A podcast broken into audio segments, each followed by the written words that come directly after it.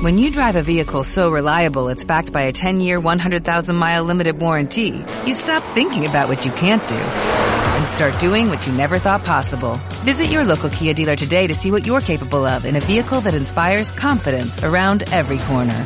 Kia, movement that inspires. Call 800-3334-KIA for details. Always drive safely. Limited inventory available. Warranties include 10-year 100,000-mile powertrain and 5-year 60,000-mile basic. Warranties are limited. See retailer for details. Juan Pablo, creo que Goitz y Ángela se han olvidado de nosotros. Y se han olvidado de que hoy nos tocaba grabar podcast. ¿Sabes lo que significa eso? ¡Por fin! Libres de la tiranía de la Calesi. Podemos grabar el podcast que siempre quisimos. Dejarnos de esas podcasts de directores y de películas blanditas. El último Boy Scout, Dunkerque, Plantera Negra, John Milius. Qué flojeras. Ahora podemos hacer películas de verdad, de tipos duros, de esos que la podcastfera nos está demandando. Tengo una idea. Un western. ¿eh? Esto no nos dejarían hacerlo si estuviesen aquí. Un western de Clint Eastwood. No hay nada mejor. Espera, espera, espera. Mucho mejor.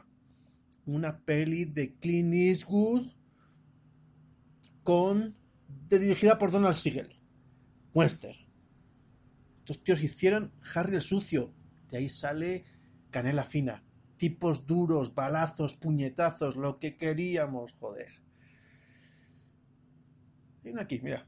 No, sé, no la conozco mucho. El seductor. Podemos hacer esta. Además, mira, tiene un. Tiene un remake del año pasado, protagonizado por Colin Farrell. Y Colin Farrell se ha especializado en hacer remakes de pelis de tíos duros. Hizo Desafío Total. Hizo Los Hombres de Harrelson, o SWAT, o como se llamase aquello. ¿Qué puede salir mal de esto? Es perfecto.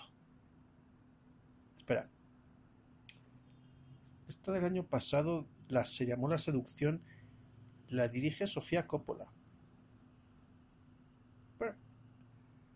No sé yo si ha dirigido mucha acción Sofía Coppola, pero seguro que son de tíos duros y de movidas fuertes y tal. Por fin, el podcast que estabais esperando. Face Off, el seductor de Don Siegel, contra la seducción de Sofía Coppola.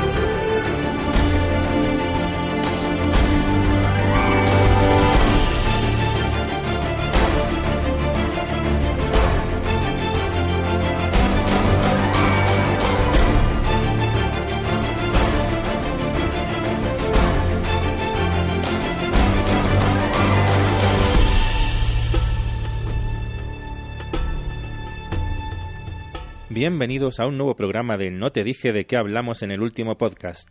Como habrán podido comprobar, no soy Ángela Verge, la calici teñida de Bogotá, sino Juan Pablo Alemán, el patrón del audiovisual. Y hoy voy a ser yo el encargado de presentar este programa.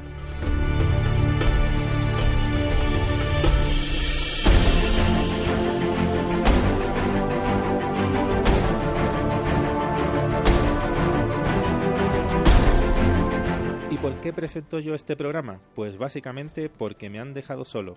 Hoy no había merienda y nadie ha querido venir. La única persona que se ha dignado a, a, dar señales de vida ha sido Miguel Benito, que me ha enviado una serie de audios sobre el tema que vamos a tratar hoy.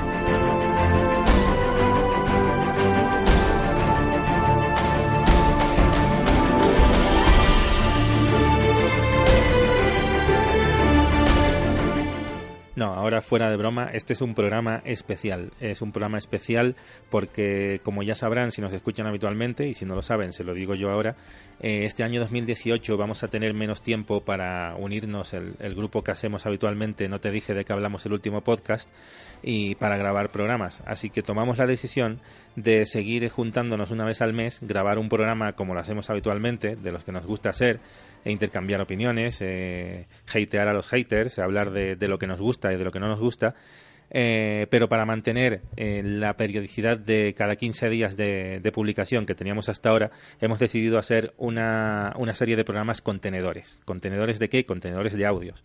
Eh, por eso pedimos a nuestros colaboradores, de hecho también aprovecho para pedirle ahora a nuestros oyentes que si tienen algún audio interesante que nos quieran mandar sobre hablar, quieran hablar sobre una película, sobre una obra de teatro, sobre un libro, sobre juegos de mesa, de lo que se les ocurra, eh, nosotros lo pondremos en el programa eh, haremos, podemos hacer incluso una sección con, con audios que nos envían eh, para poder tener, como digo, esa periodicidad que teníamos hasta ahora de, de, emisión de cada 15 días. No van a ser programas tan divertidos como, como los otros, porque porque es, evitable, es inevitable que, que se hagan un poco más tediosos porque no tenemos interacción, pero al menos así nos quitamos la espinita de hablar de algunos temas que nos interesan y del cual, como digo, no tenemos tiempo, lamentablemente.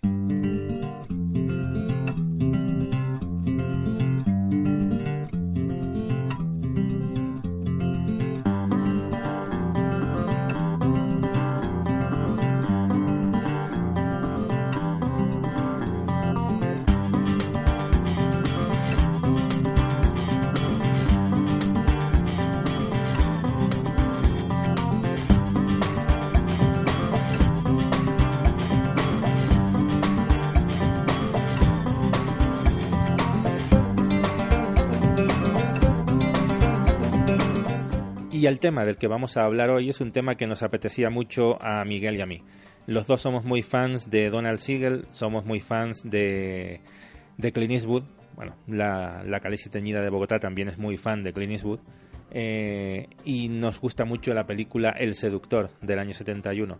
Así que aprovechando que el año pasado, 2017, se estrenó un remake eh, dirigido por Sofía Coppola, nos interesaba hablar un poco de estas dos películas, de qué las diferencia, de cuál es mejor eh, y decirles un poco si son recomendables o no en el caso de que no las hayan visto.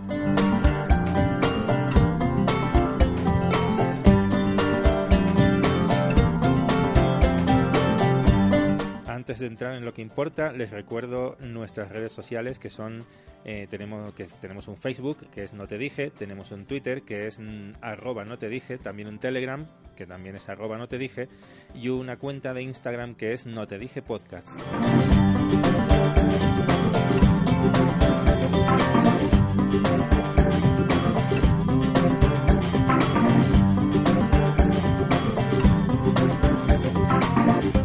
Y para que el programa vaya quedando completito, os voy a hacer una recomendación. La recomendación de la semana. Hoy, La muerte de Stalin. Película producida en 2017, dirigida por Armando Iannucci. Advierto que me reservo de hacerle una reseña más larga en eh, Pinkerton Podcast. ¿Qué es Pinkerton Podcast, Miguel? ¿Qué es Pinkerton Podcast? Buena pregunta. Pinkerton Podcast es el spin-off innecesario y gratuito de No te dije de qué hablamos en el último podcast. Nos podéis encontrar en iVoox, en iTunes y en Twitter como arroba PinkertonPod. Vale, pero habla ya de la película. ¿De qué película? Esto era spam puro y duro.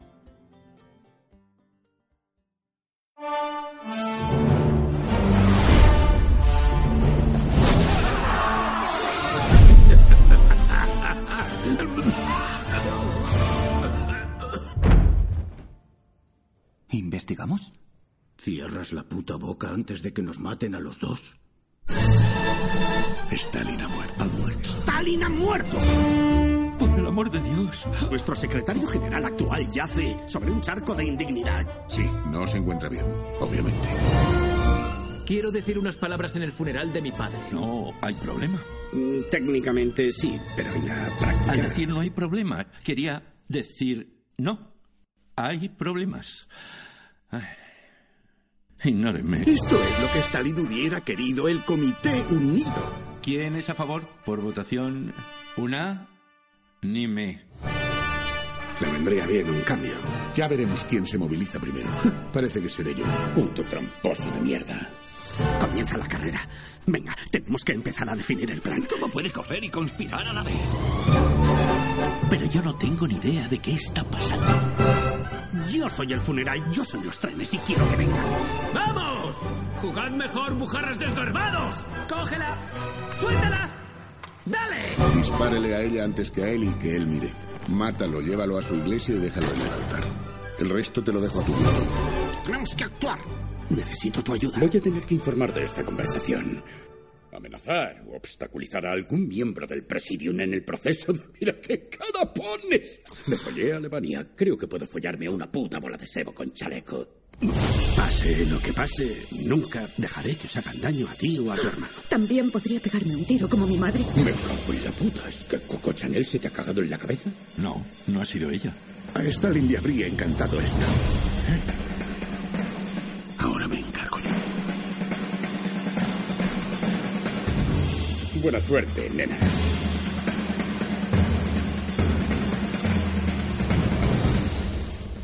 ¿Saben? Todos ustedes pueden besar mi culo ruso. Todos ustedes. Nadie va a morir aquí, se lo prometo. Es solo una emergencia musical.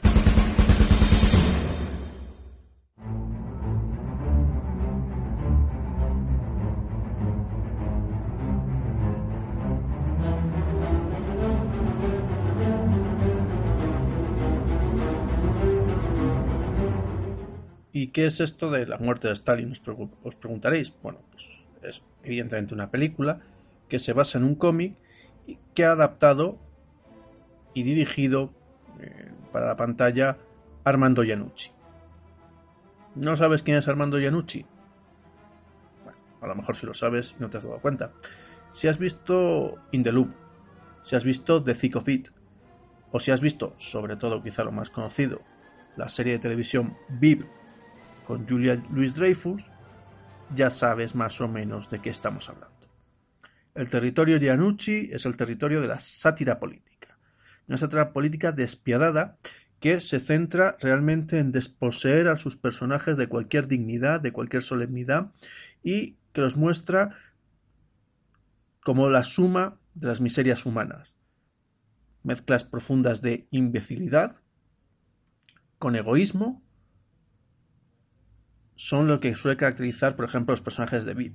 Bueno, pues aquí tenemos lo mismo. En la muerte de Stalin nos vamos a encontrar eso con un giro más. Se les añade un nivel de crueldad a los personajes muchísimo mayor, lógicamente.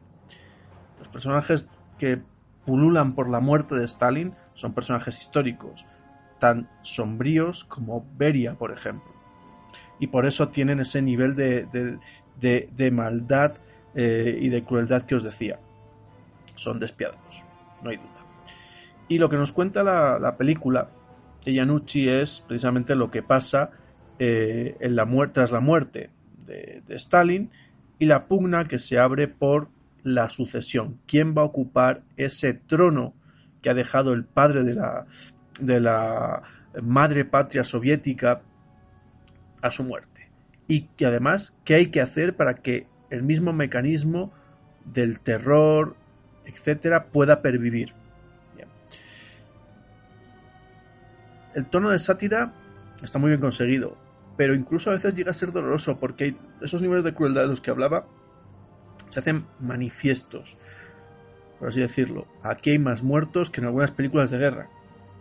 La represión, los asesinatos, las ejecuciones de todo tipo son realmente. se suceden a un ritmo eh, pavoroso y, y, constante a lo largo de toda la película. Aparte de esto, la película, pues bueno, tiene una cuidada ambientación de época, sin alardes, pero bastante, bastante convincente.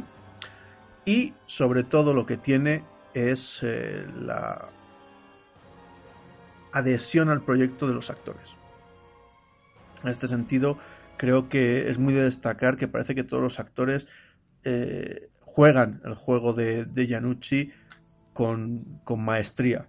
Especialmente, eh, si tuviese que reseñar alguno, diría que, por un lado, eh, Steve que interpreta a Nikita Khrushchev, y Simon Russellville, que hace de la Brentiberia y que son los dos realmente que van a luchar por el poder. Eh, Simon no os diré, bueno, eh, a Steve, a Steve lo conocéis de mil películas, por ejemplo, Fargo, ¿vale? Simon Russellville quizá os suene menos. Si habéis visto eh, la serie Penny Dreadful, lo localizaréis. Como ese aristócrata homosexual interesado por lo oculto, bueno, aquí está muy distinto con una acreditación muy, muy lograda.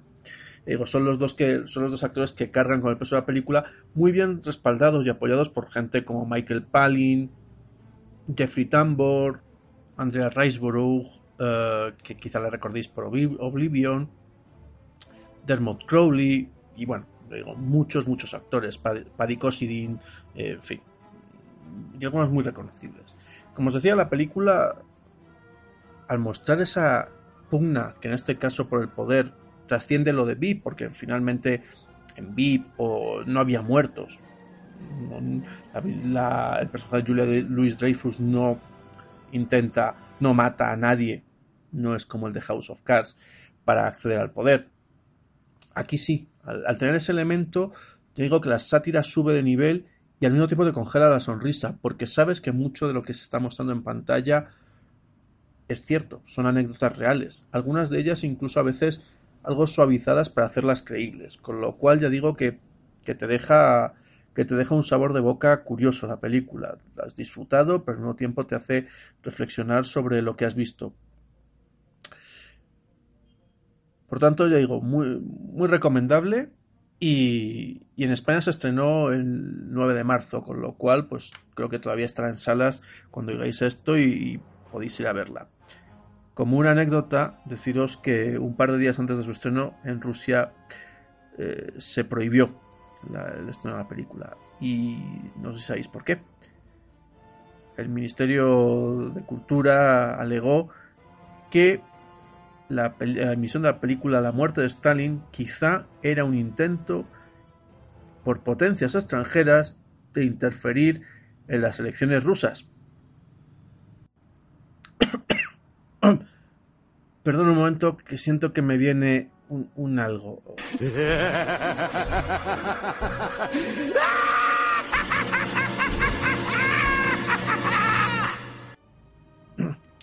Uf, que esto es más mala. Tendré que hacérmelo mirar. Bueno, pues como os decía, una película muy, muy recomendable, muy entretenida, ya digo, para los muy, muy cafeteros de Armando Iannucci.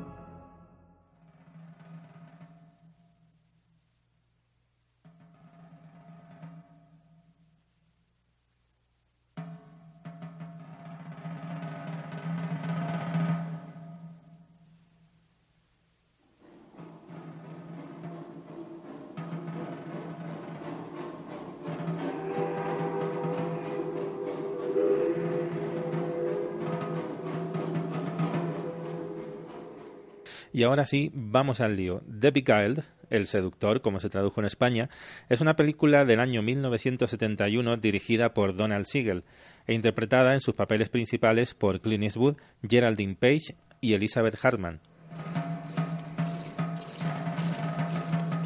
Y The Beguiled, La seducción, como se tradujo en España, es una película del año 2017 dirigida por Sofía Coppola e interpretada en sus papeles principales por Colin Farrell, Nicole Kidman, Kirsten Dunst y Ellen Fanning. ¿En qué se parecen y en qué se diferencian ambas películas? Eso es lo que les vamos a contar a continuación.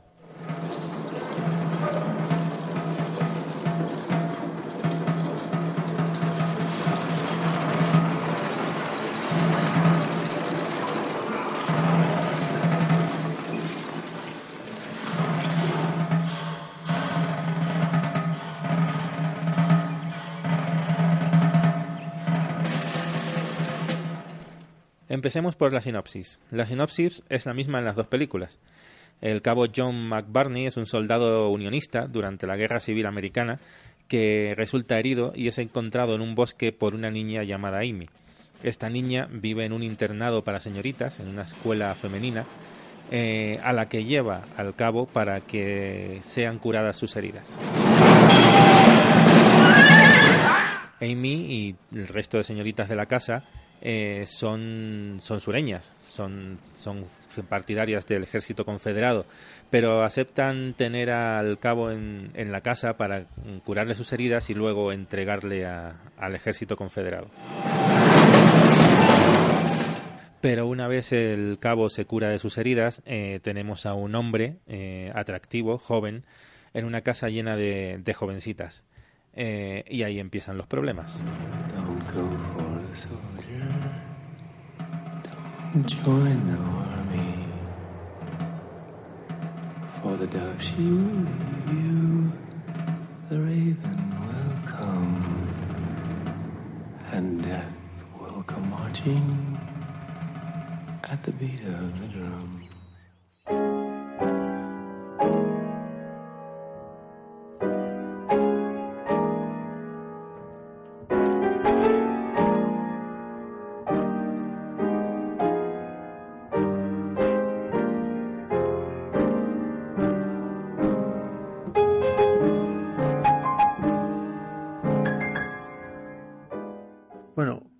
Quizá lo primero comentar cómo llegué a, las películas. la de Don Siegel del año 71, que dura 105 minutos, la, había visto hace mucho tiempo y la recordaba como una película muy extraña, muy, muy desasosegadora. Era una película de Clint que transcurría en el tiempo de la guerra civil de los Estados Unidos y cuando tú ves eso, y además que estaba dirigida por Don Siegel, pues en su momento yo pensé claramente en es un western, una película en la cual eh, Clint Eastwood iba a ser el héroe prototípico, ese héroe que representaba habitualmente, así fuese el, hombre sin nombre, pero bueno, que, estaría dentro de esos, de esos lugares habituales. Leías la sinopsis y decía que el personaje de Clint Eastwood, el cabo John McBurney, llegaba a, un colegio de señoritas del sur, herido, y allí pues ellas le, atendían y ahí ya las reseñas terminaban y te decían que iban a pasar cosas. Bueno, pues tú en tu cabeza, cuando yo vi por primera vez esta película, en lo que yo creía que iba a pasar era que Clint Eastwood se iba a recuperar de las heridas y entre este Clint que es un soldado del norte, y estas señoritas del sur, iba a surgir una confianza, quizá el amor con alguna de ellas, y en algún momento Clint Eastwood iba a proteger a estas mujeres de otros malvados. Entonces Clint al final sería el héroe justiciero habitual. Bueno, pues no es, no es lo que pasa, ni de lejos, vaya. Eh, te encontrarás con una película, digo, mucho más rara, mucho más turbia, absolutamente inesperada. Eh, pues, y, es un poco el recuerdo muy genérico que yo tenía a la hora de, volver a ver esta película. Al ver que el año pasado se hizo eh, el remake, pues pareció una buena excusa para, para volver a visitar a Sigel y Y ya de paso a Coppola y a Colin Farrell. A la hora de preparar el podcast, hice el ejercicio de ver la película cada, una de las, películas dos veces. cambiando el orden. La primera vez las vi en orden cronológico, es decir, vi primero la, película de, de, Donald Siegel y después la de Sofía Coppola. Tras ese primer visionado, curiosamente me pareció que la película de Coppola era mucho más tibia que la de Siegel. Le digo que era mucho más turbulenta, el pulso del director mucho más vigoroso en cómo utilizaba la cámara, en cómo la movía. Entonces, ahí en ese primer visionado, yo digo, perdía claramente la, la versión de Coppola, sin ninguna duda. Pero volví a verlas, y esta vez cambié el orden. Vi primero la de Coppola y después la de Siegel. Y en este segundo visionado, mi opinión sobre la de Coppola mejoró muchísimo. La de Siegel no cambia, me parece una película eh, extraña, desigual por momentos, pero muy notable. La de Coppola, que digo que en el primer visionado me había dejado un tanto frío, ha mejorado mucho con el segundo visionado, resaltando la elegancia y, la cadencia, la puesta en escena que hace la directora. Por tanto, las dos al final me han resultado bastante, bastante gratas. La de Coppola tiene a su favor también incluso que dura 93 minutos, con lo cual le ha quitado algunos elementos que quizá no eran tan pertinentes. En todo caso, esa es una característica. Coppola le ha quitado muchas cosas a la versión de Siegel. Los dos se basan en el mismo libro, un libro de Thomas Cullinan, y sin embargo tienen una interpretación totalmente distinta del libro, y eso resulta muy curioso. Eh, la por tanto, digo que en una primera opinión general, las dos películas me han gustado bastante, con quizá un poquito de ventaja a favor de la de Siegel, pero no mucha. O sea, se ha cortado mucho esa ventaja. Eh, como os decía, se basan en un mismo libro, pero tienen un acercamiento totalmente distinto. Es muy curioso. La traducción en español de los títulos. La versión de eh, Siegel se llamó El Seductor, al traducir para el título en español.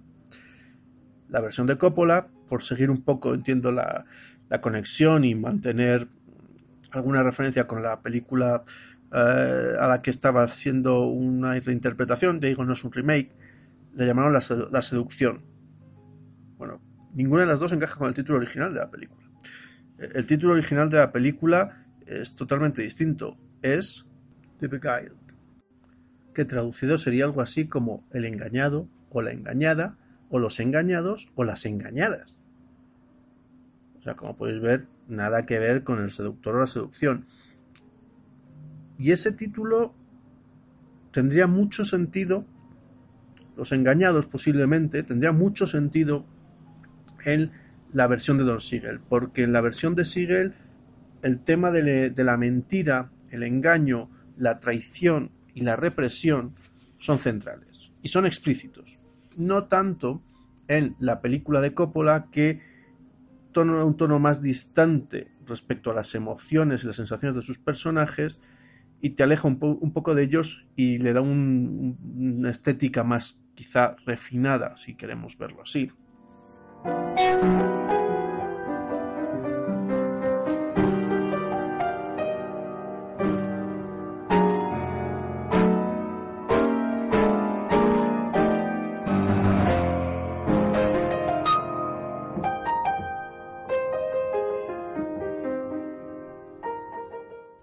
Hablemos ahora del estilo, de cómo estos dos directores nos presentan, esta historia.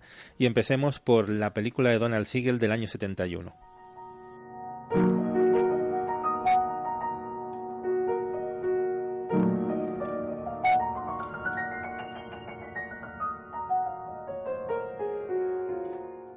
Donald Siegel nos presenta esta historia mm, de una forma que ahora diríamos muy setentera. Es una película muy luminosa, con una textura muy propia de los años 70, eh, mucho uso de zoom, también habitual en los años 70, que sin embargo eh, resulta de alguna manera muy cercana al cine gótico. Al cine gótico sobre todo eh, el que hacía la Hammer con sus películas de Frankenstein y Drácula, tiene una textura muy parecida y además es una película que se nos presenta como una especie de fábula que acaba tornando casi hacia el terror. El vestuario en la película de Siegel es muy austero, se nota mucho la suciedad, se nota mucho que, hay una guerra en, el que se está desarrollando una guerra en el lugar que, donde nos cuentan la historia. Eh, utiliza, como he dicho antes, unos movimientos de cámara muy setenteros como el zoom, muchos primeros planos, eh, escuchamos muchas veces los pensamientos de los protagonistas en off. Eh, sobre todo, no solo los pensamientos, sino también en el caso particular de, del personaje de Clint Eastwood, mientras él, mientras él dice una cosa, nos muestra imágenes de lo que realmente ha pasado y, nos damos cuenta de que este, de que este personaje es una, es una persona mentirosa y de la que no, uno no se puede fiar.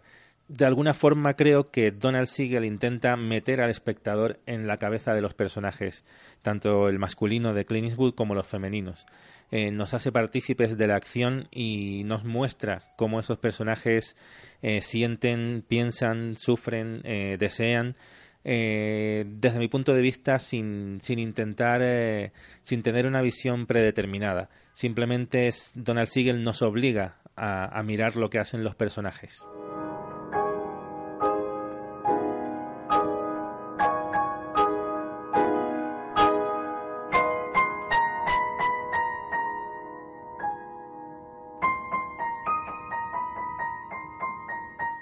El uso de la música también nos transmite la sensación de que de alguna forma estamos presenciando una fábula, una fábula que, se convierte en terror. Por ejemplo, eh, por ejemplo, con esta, esta melodía que abre y cierra la película que estamos escuchando en este momento.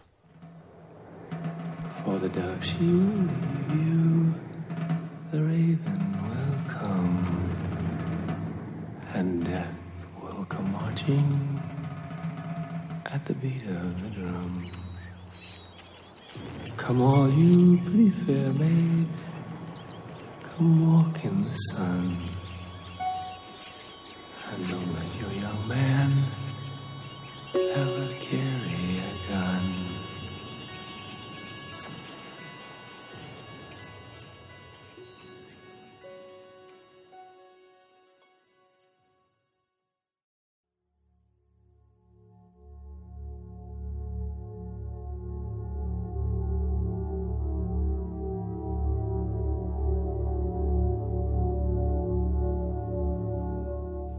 La película de Sofía Coppola, en cambio, es una película eh, mucho más sobria, con un estilo mucho más clásico y preciosista.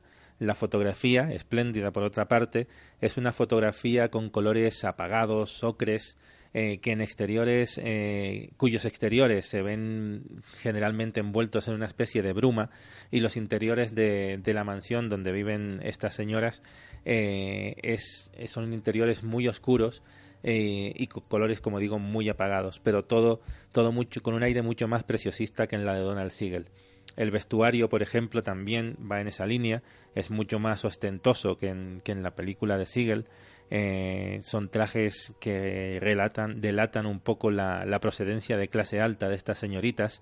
Eh, y bueno, cumple, cumple con, con, la marca de estilo de, de Sofía Coppola que si por algo se caracterizan todas sus películas es por, por ese preciosismo formal.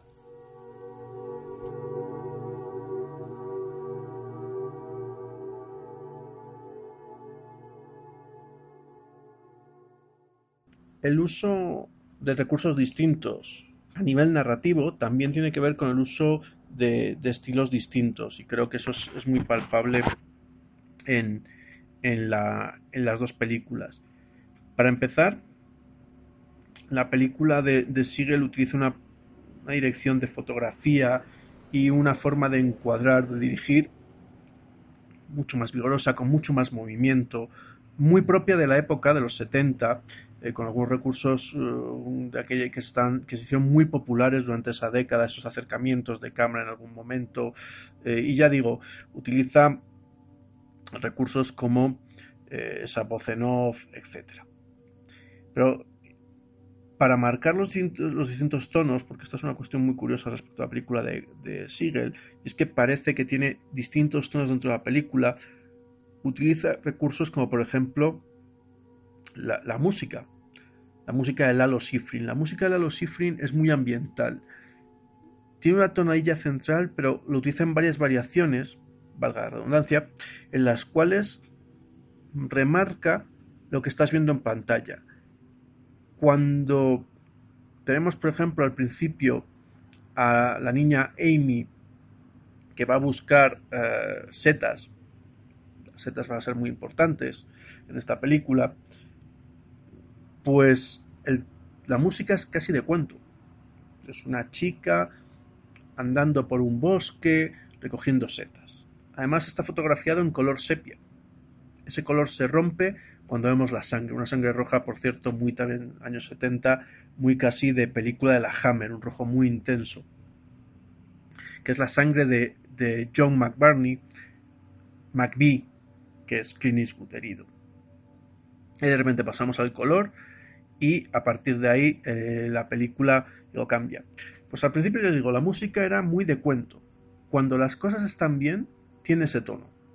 Pero en muchos otros momentos la música es disonante, eh, choca cuando hay problemas, cuando hay mentiras, cuando hay toda esa represión, la, la música se torna eh, de algún modo un reflejo de lo que estás viendo en el plano.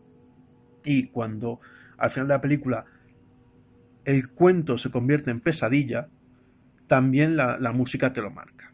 Bueno, pues la película de Coppola no tiene música.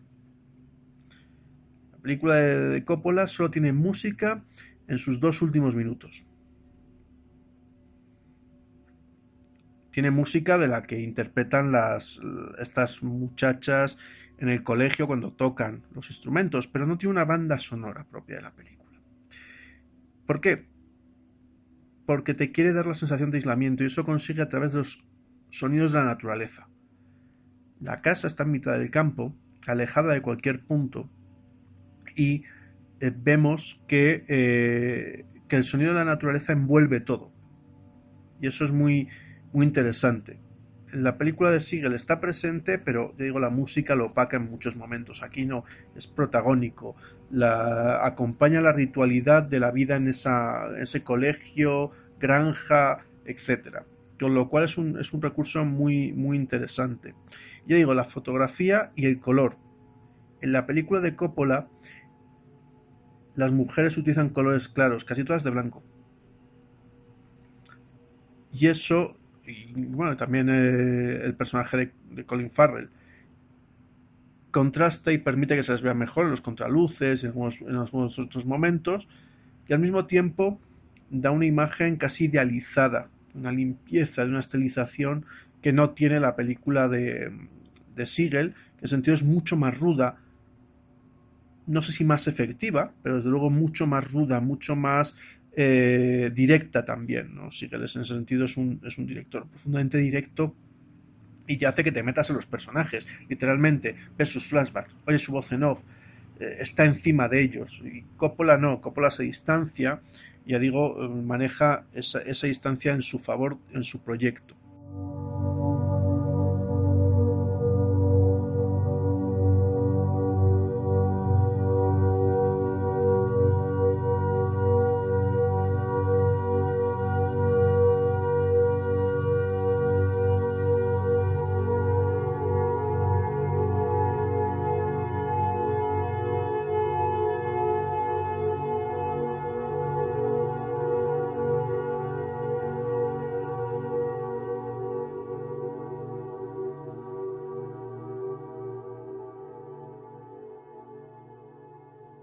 Ya llevamos un buen rato por Virginia, por lo que era el sur de los Estados Unidos.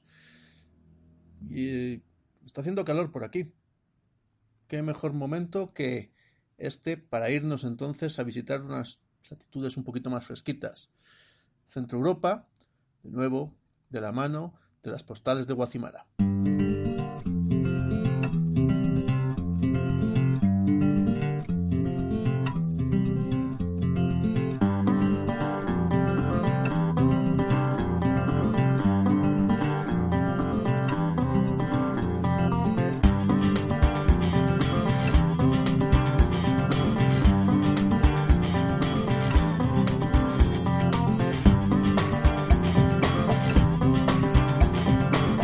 Queridos amigos, ha sido una semana donde no ha salido el sol, aunque apenas me he dado cuenta hasta que el cansancio me ha vencido a las 5 de la tarde con la llegada de la oscuridad total.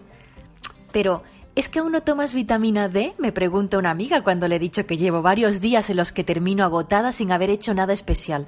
Al parecer, tomar unas gotas o pastillas para contrarrestar esta falta de luz solar es aquí algo normal. Todo el mundo las toma. Todos menos yo. Claro, hasta ahora. Ya que el sol se niega a dejarse ver un día sí y otro también, y como con hoy ya son 14 que los he ido contando, creo que voy a tener que empezar a tomarla. Yo no había tenido nunca antes este problema cuando vivía en Tenerife. Debe ser porque el sol, como el aire que respiramos, es algo que está ahí y se da por hecho que nunca nos va a faltar. Pues ya veis, me equivoqué. El sol en mi vida es, y esto si es verdad que ya lo descubrí hace mucho tiempo, como el mar. Necesito verlo. Aquí, a falta del Atlántico, mi Atlántico, y de olas golpeando la costa, me consuelo con el tranquilo Surisé, el lago de Zurich, y lo hago desde la Plaza Burkley, que es donde termina el río Limat y empieza la extensión de agua de 90 kilómetros cuadrados que divide la ciudad en dos orillas.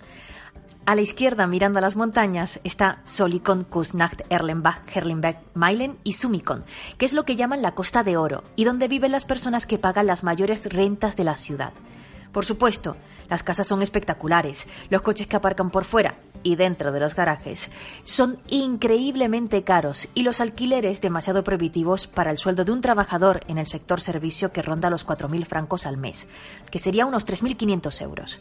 Sé que puede resultar mucho dinero, pero en realidad no da para mucho en un país tan caro y con tantos impuestos como Suiza.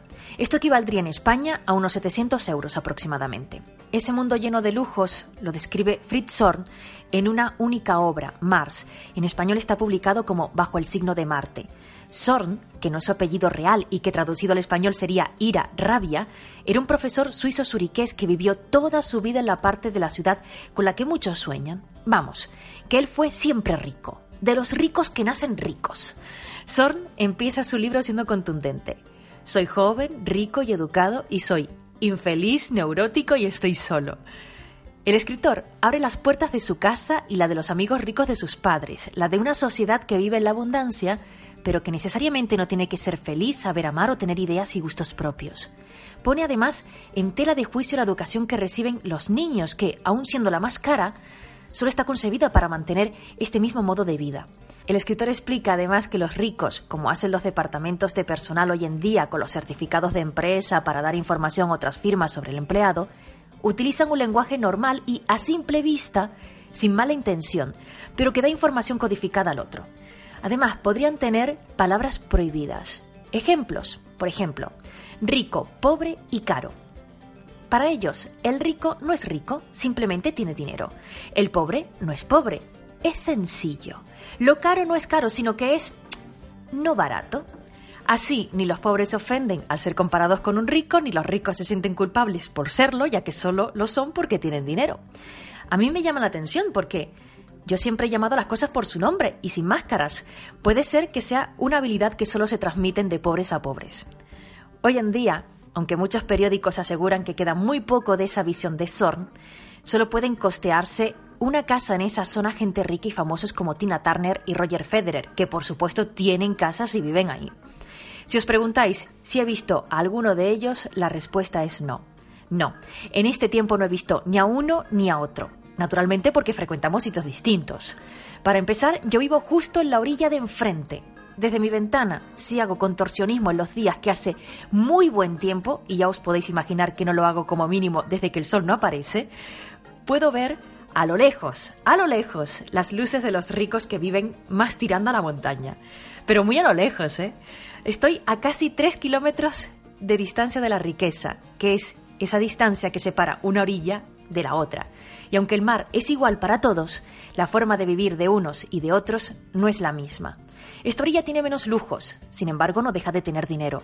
Aquí podríamos decir que la gente sería más sencilla, pero no pobre, o no como hay pobres viviendo. Pero mira, a pesar de vivir en el otro lado, a ellos no les envidio.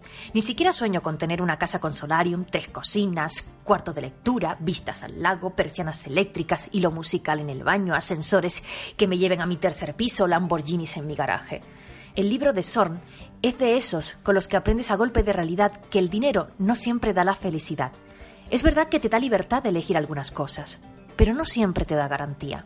Sorn murió casi a la misma edad que yo tengo hoy, y con solo leer las primeras páginas ya me hizo aceptar lo bueno de mi vida de pobre, y que, como me pasaba cuando veía el sol y el mar todos los días, no había valorado lo suficiente. Con esto no quiero decir que deberíamos conformarnos con las cosas que la vida nos da, sino de valorar lo que muchas veces damos por hecho, para no sorprendernos un día tomando pastillas para contrarrestar sus efectos. Con cariño, Guasi. Por cierto, estoy bien.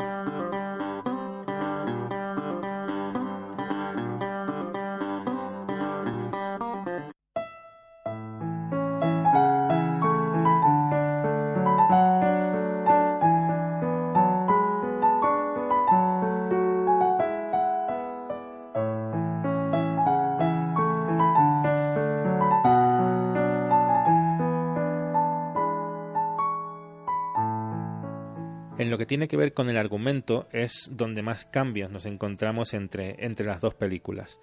Eh, sobre todo voy a centrarme en, en, los que creo que son los cambios eh, más importantes eh, y por los cuales una película me parece determinantemente mejor que la otra, aunque las dos son películas muy estimables. Los más importantes de estos cambios son una serie de asuntos que Coppola decidió eliminar de su, de su remake y que, y que resultan determinantes eh, a la hora de decantarme por, por una de esas películas. Estos asuntos son, eh, en primer lugar, la esclavitud. En la película de Donald Siegel aparecía el personaje de una esclava negra que tenía algunas conversaciones muy interesantes con el personaje de Clint Eastwood, con el cabo McBurney, en los que hablaba de la esclavitud, del papel de, de los negros en, en, esas casas de, de, la clase alta de esa época que, que Sofía Coppola decidió eliminar.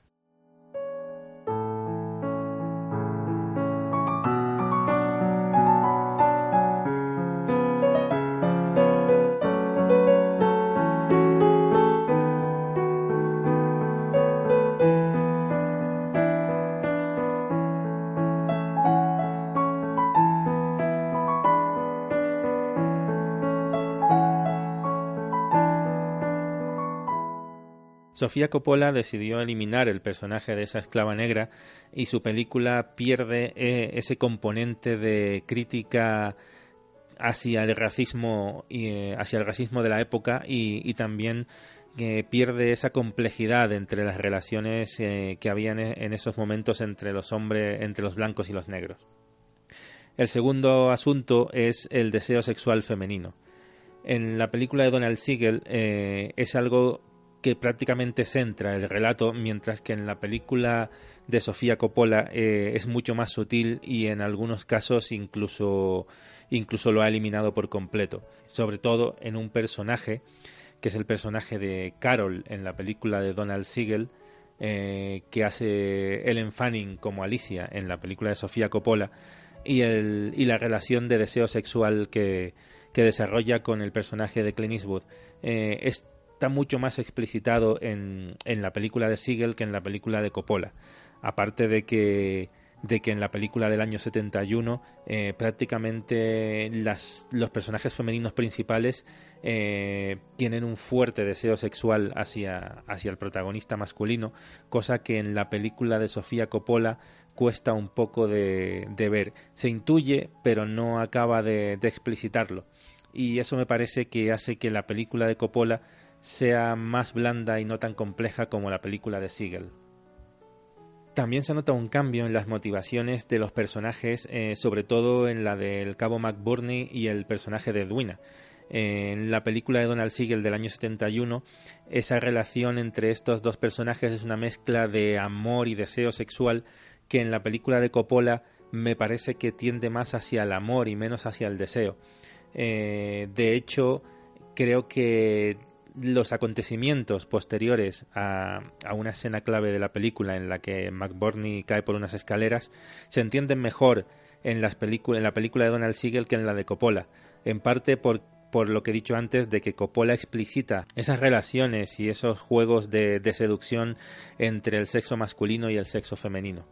En este sentido, creo que en la película de Donald Siegel podemos incluso ver eh, diferentes tipos de relación de la mujer hacia el hombre dependiendo de, la edad de, la mujer en sí. Tenemos primero a Amy, la niña que encuentra al cabo en, el, herido en el bosque, cuya relación con el cabo es una relación de amor platónico en la que no hay deseo sexual. Eh, después tenemos, eh, siguiendo por orden de edad, al personaje de Alicia en la película de Coppola, pero que en la película de, Don Siegel se llama Carol, que es una adolescente ya casi llegando a la edad adulta en la que la cual siente un gran deseo sexual por el protagonista y lo único que quiere es acostarse con él, no le importa nada más.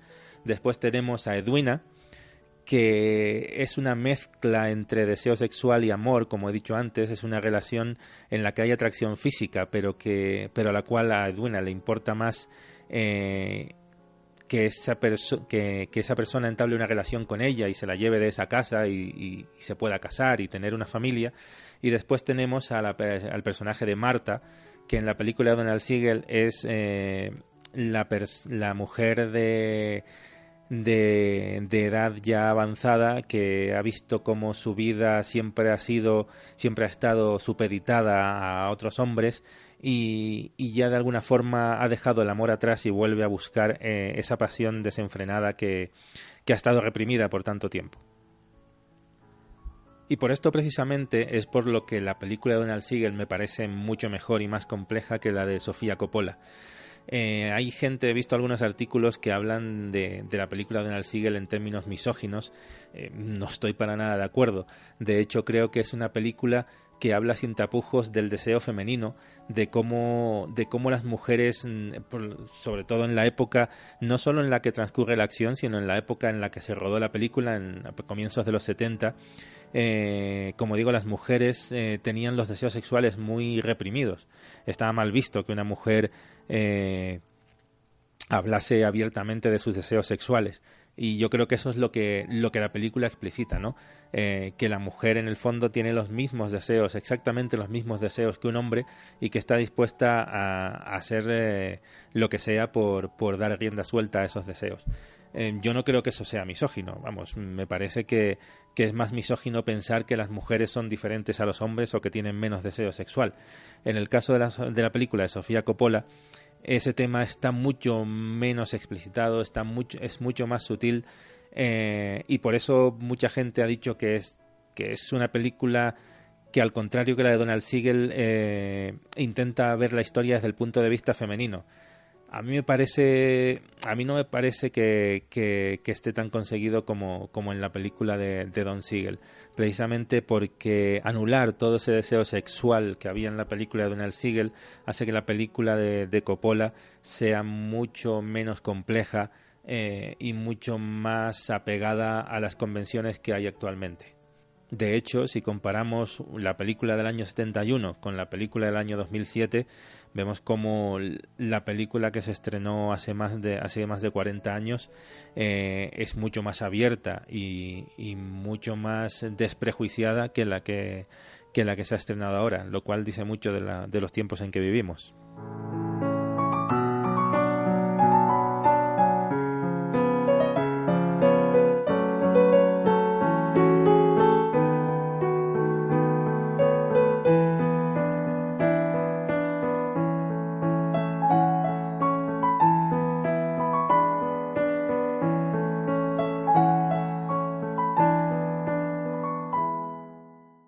Y la otra gran diferencia a nivel argumental es la visión que del hombre dan una y otra película. En la película del año 71 tenemos una visión del hombre eh, más compleja también, en la que nos presentan a un tipo que de primeras pues es una persona, un tipo muy atractivo, eh, de la que cualquier mujer podría enamorarse, pero conforme avanza la acción también nos va mostrando que es un tipo mentiroso, que es un desertor, que puede ser llegar a ser despreciable, eh, y creo que en ningún momento la película toma partida por él. Nos lo presenta a la vez como víctima y como no verdugo, pero sí como, como abusador de, o, o menos intenta abusar de esas mujeres, aunque al final no le sale bien. En el caso de la película de Coppola, creo que la visión que da del hombre a nivel visual es mm, sí es mucho más femenina, tiene una visión del cuerpo masculino mm, más atractiva, eh, pero a nivel eh, a nivel de personaje nos presenta a un hombre con muchas menos aristas, más plano.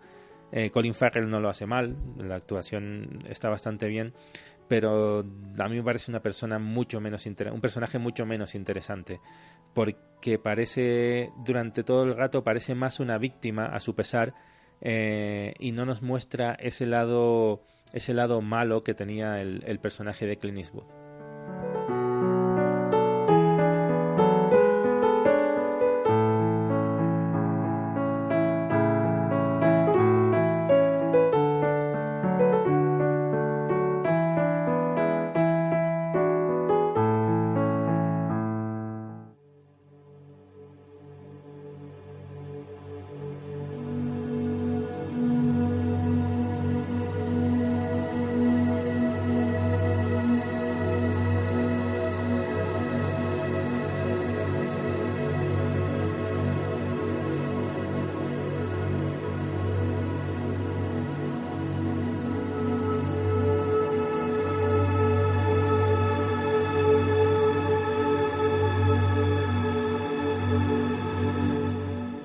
La versión de, de Siegel, la represión lleva a la rebelión y la rebelión eh, acaba produciendo una traición sistemática entre las propias mujeres y en la que el personaje de Clint Eastwood, un soldado herido eh, que es cuidado por estas mujeres, aprovecha la tensión entre todas ellas para explotarla a su favor.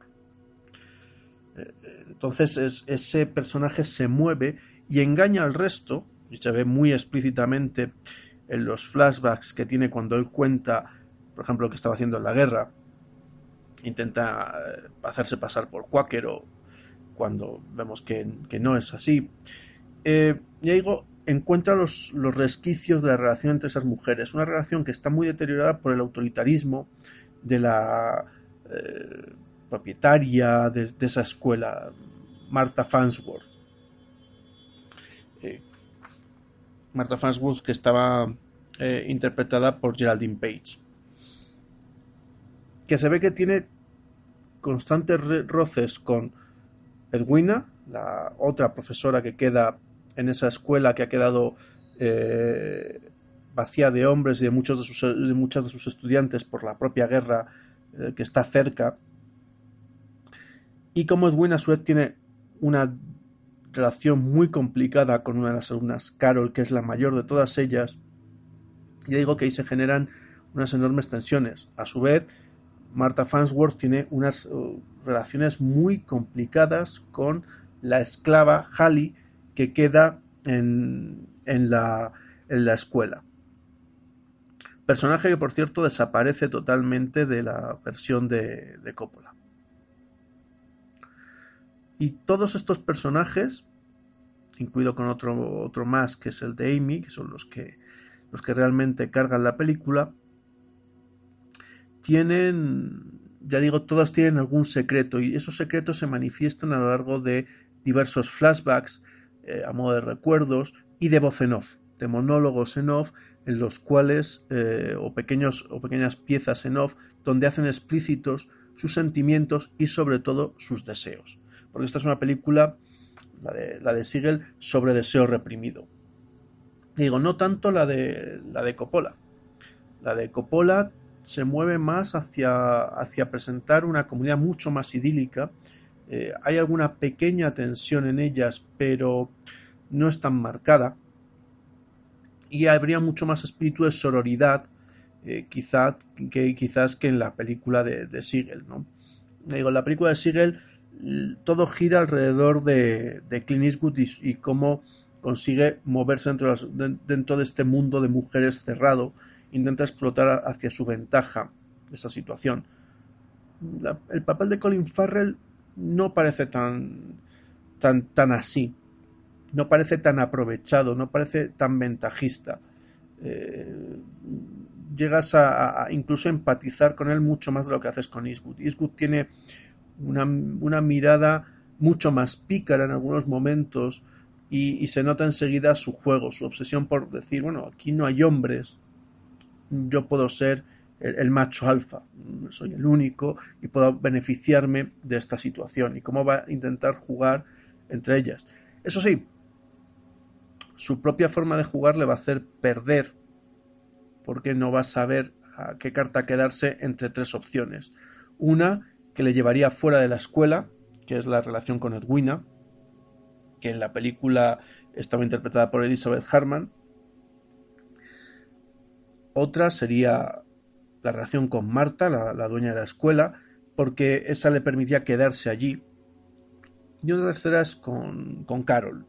Eh, Joan Harris, si, si, mal no recuerdo, era la actriz, que es una muchacha de 17 años, nos dicen en la película, y que es evidentemente eh, la, la relación más sexualizada de las que Clint Eastwood eh, se plantea. Eh, y, que, lo que, promete precisamente eso.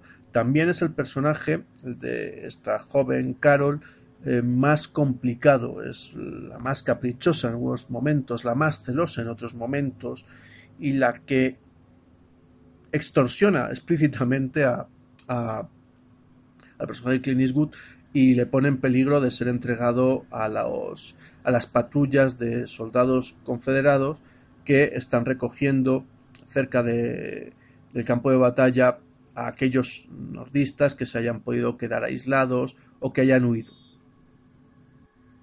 Esa comunidad cerrada eh, es tremendamente turbia.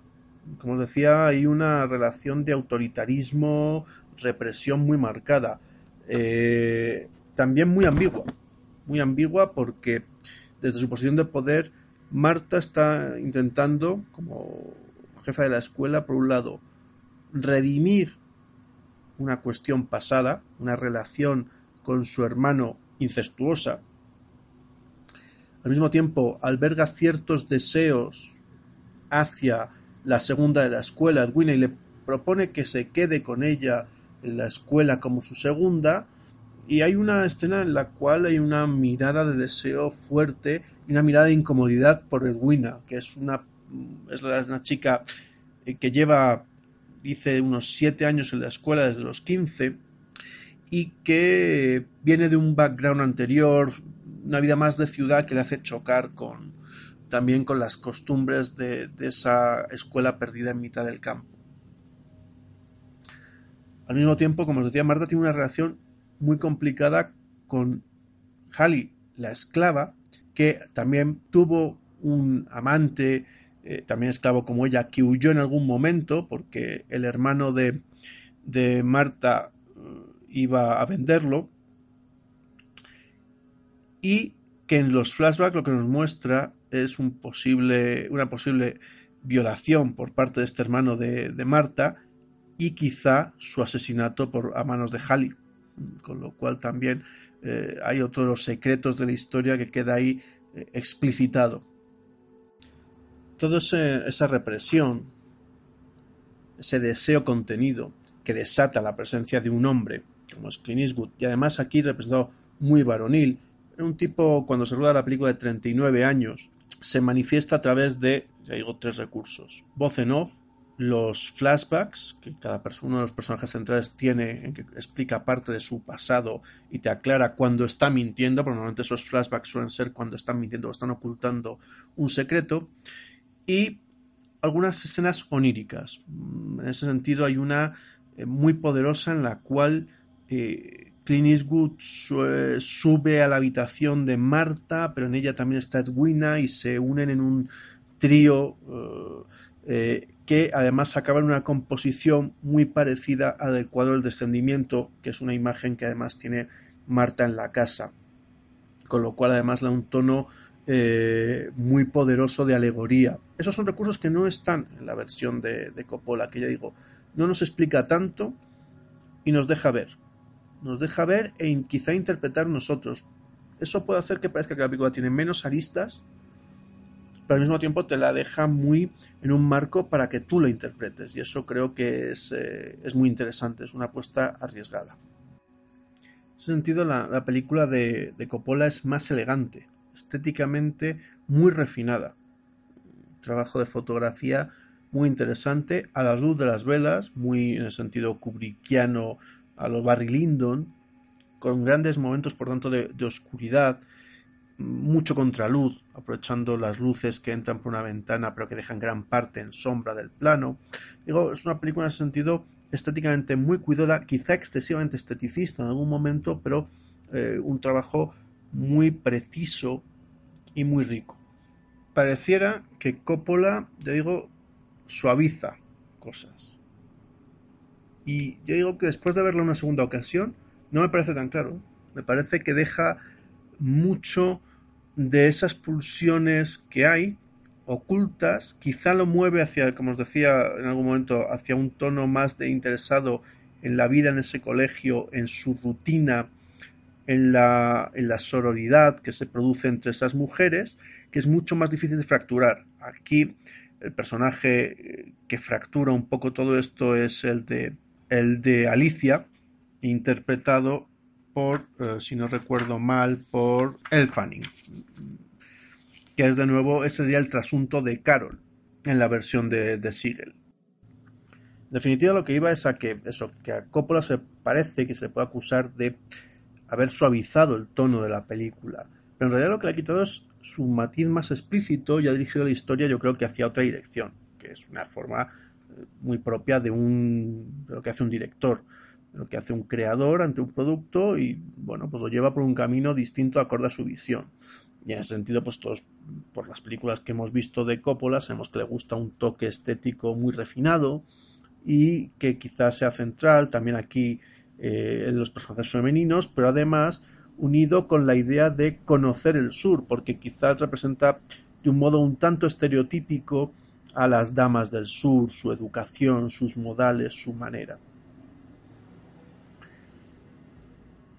Es cierto que elimina, pues eso, yo os digo, algunos recursos, sobre todo, lo más curioso es que elimina un personaje, que es el, personaje de la esclava.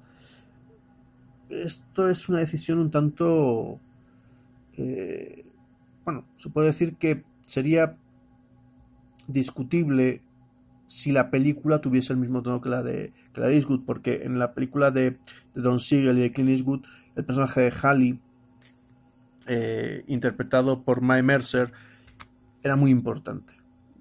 Era un personaje a medias de todo. Tenía una relación tensa con Marta, pero también la obedecía. Tenía una relación de cierta simpatía por el personaje de, de Clint Eastwood, pero al mismo tiempo tenía un rechazo frontal hacia, hacia la posibilidad de, de que Clint Eastwood se convirtiese en su eh, amo. Bueno, pues que hubiese reprodujese ciertas circunstancias de abusos y de violencia previamente experimentadas. Este personaje desaparece. ¿Por qué? Porque digo, a, Coppola, para empezar, se quita un problema de encima, y es que en la película del 71 se utilizaba en varias ocasiones la, palabra niggers, eh, lo cual pues podría haber llevado a un debate público distinto al que creo que la película quiere, quiere tratar. Por un lado, al eliminar el personaje elimina la necesidad de utilizar la expresión y por tanto se quita un problema. Pero es que además, como al no tratarse de una película tan explícitamente sobre las traiciones, los engaños, las dobleces que tienen todas estas personas,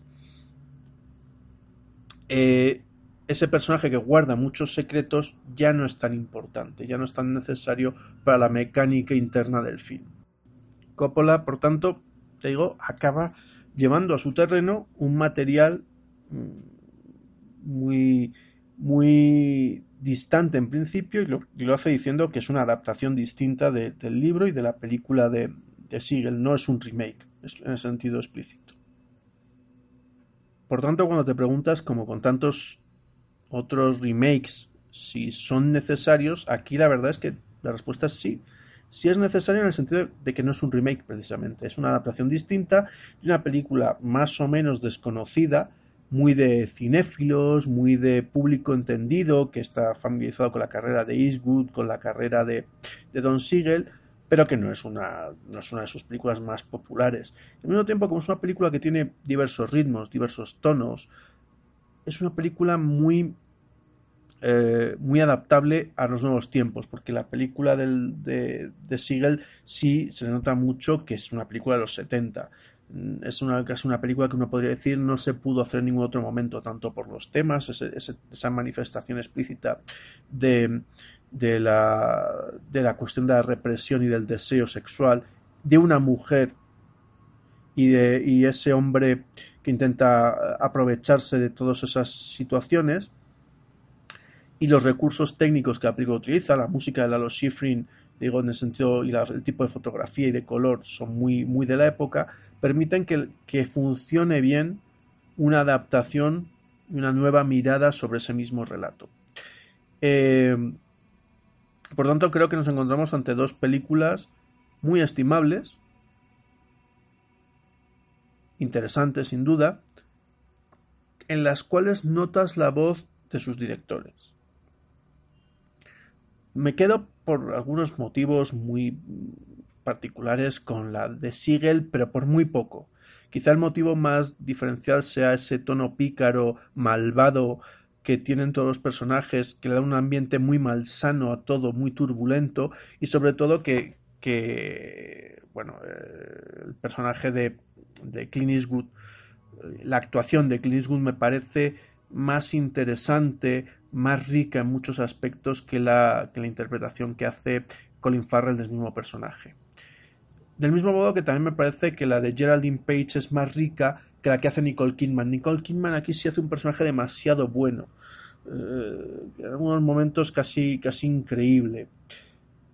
Por contra, sí creo que Kinster Das hace un gran papel. Hace una interpretación muy, muy interesante, muy sugerente y muy rica. Y, al, mismo tiempo el fanning también es, muy llamativo. Por todos estos motivos te digo, le doy una pequeña ventaja a la película de Siegel sobre la de Coppola, pero realmente la película de Coppola que ganó eh, la mejor dirección en, Cannes es eh, digna de ser vista.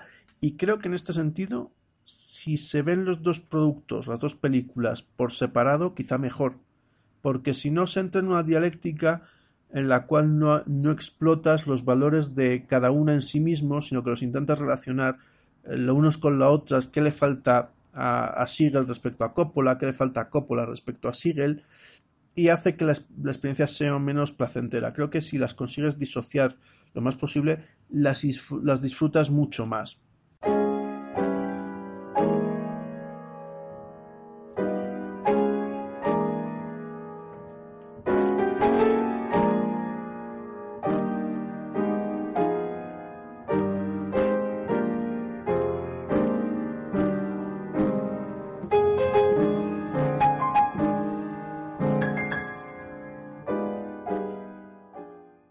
Como conclusión, pues decir que la película de Donald Siegel me sigue pareciendo mucho más rica y más compleja a nivel de personajes que la de Sofía Coppola.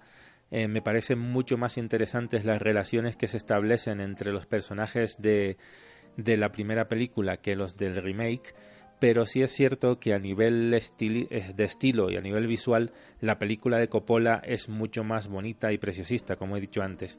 Eh, creo que las dos películas son estimables, me sigue pareciendo superior la, la, original al remake, pero creo que la de Sofía Coppola también tiene eh, bastantes cosas que, que hacen que uno no pierda el interés en ella. Creo que la disfrutarán o les gustará más la de Coppola a las personas que no hayan visto el original, pero a las que hemos visto la película de Donald Siegel y que nos ha gustado tanto la película de Donald Siegel, la película de Sofía Coppola eh, cuando uno la visiona, creo que siempre tiene la sensación de que falta algo, de que hay algo que no nos están explicando. Eh, como dije antes, eh, Donald Siegel nos obliga a mirar, pero Coppola creo que elige qué es lo que quiere que el espectador vea. Y ese me parece que es el gran problema que tiene la película de Sofía Coppola.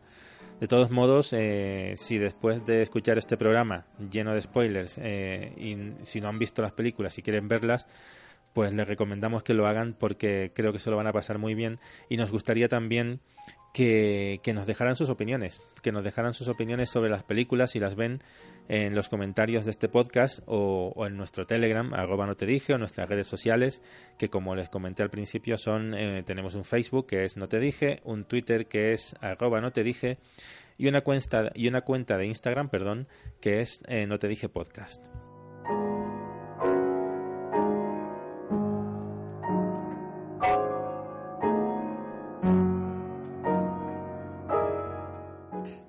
Por último, simplemente entre el, por destacar una cosa muy concreta de la película de, de Coppola es la, la fotografía de Philippe Lesoux, que es estupenda ya digo muy deudora de ese esfuerzo de hacer fotografía a la luz de las velas que en su día eh, marcó pues, la, gran, gran, gran, gran película de Stanley Kubrick, que es Barry Lyndon, sobre la cual, por cierto, ya hicimos un podcast, no te dije, eh, sobre, sobre eh, Stanley Kubrick, que fue nuestro, nuestros dos primeros programas. Así que si alguno no los ha escuchado, pues animo a que los escuchéis, porque, bueno, creo que merecieron la pena, aunque estábamos muy verdes en aquel entonces, pero ahí están para que los escuchéis y ya sabéis.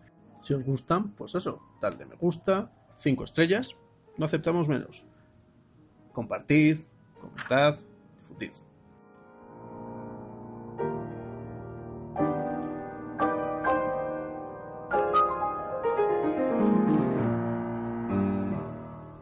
Y con esto llegamos al final. Como les dije antes, espero que nos manden sus audios para hacer estos programas más entretenidos y más divertidos. Eh, y les esperamos en nuestro próximo programa, esta vez sí, edición normal, que será el 3 de abril con un especial de Humphrey Bogart. Espero que no se lo pierdan. Chao, nos vemos en la próxima.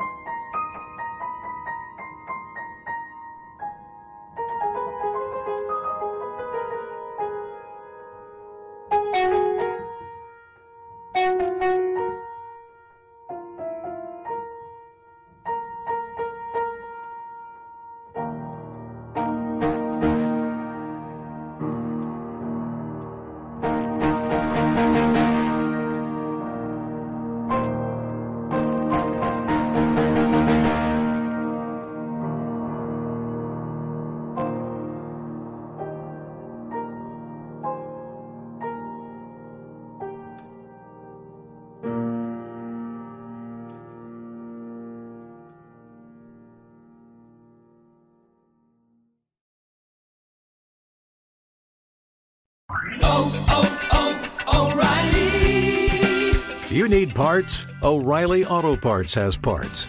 Need them fast? We've got fast. No matter what you need, we have thousands of professional parts people doing their part to make sure you have it. Product availability. Just one part that makes O'Reilly stand apart. The professional parts people. Oh, oh.